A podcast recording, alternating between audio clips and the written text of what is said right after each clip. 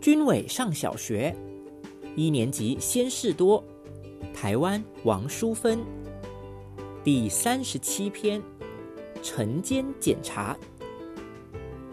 每天早上，老师一走进教室，拿出晨检簿，我们就知道要开始晨间检查了。老师检查的项目非常多，而且每天都在变，不知道今天是检查什么。拿出手帕、卫生纸。好险！妈妈昨天才买的，已经放在书包里了。我赶快拿出来。只有卫生纸，手帕呢？我赶快解释。这是纸手帕，用完就丢，可以当手帕，也可以当卫生纸。妈妈发现有这种东西时，高兴得买了许多，叫我每天带一包。以后就不用烦恼，有时忘了带手帕，有时忘了补充卫生纸。老师却说：“还是带条布手帕吧，你常常流了一身汗，用手帕擦比较好。”老师对新产品真是没信心呐。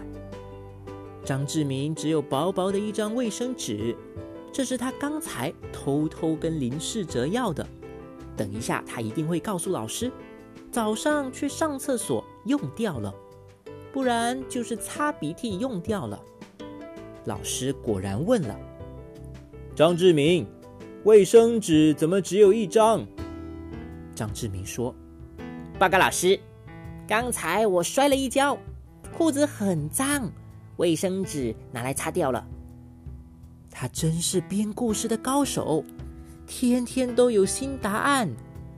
老师笑着说。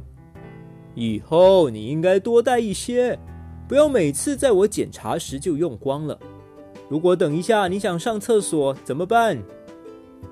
肖明阳的手帕看起来怪怪的，老师打开来说：“这不是你擦桌子的抹布吗？”李静很神气的拿出手帕和一叠卫生纸。老师，我的手帕还喷了香水。老师摇摇头。